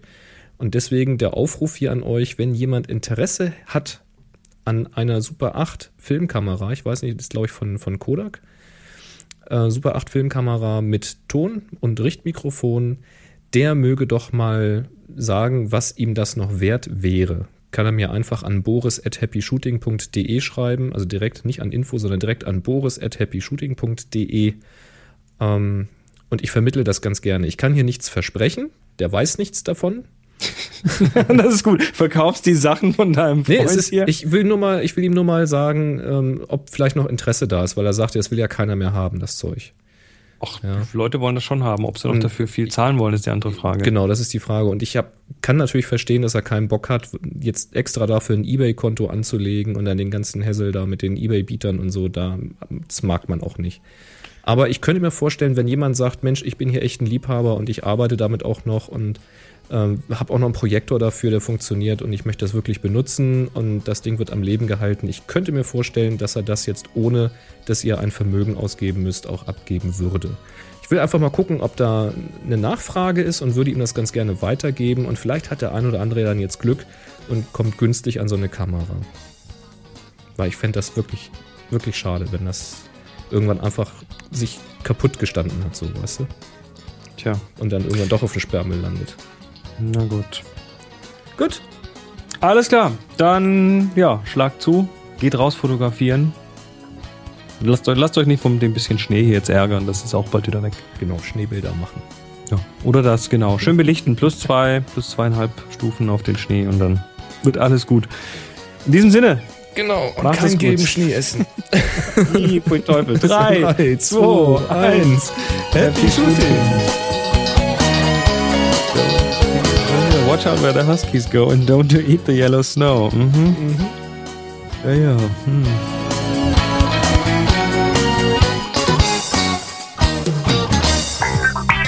Sie hörten eine weitere Produktion von nsonic www.nsonic.de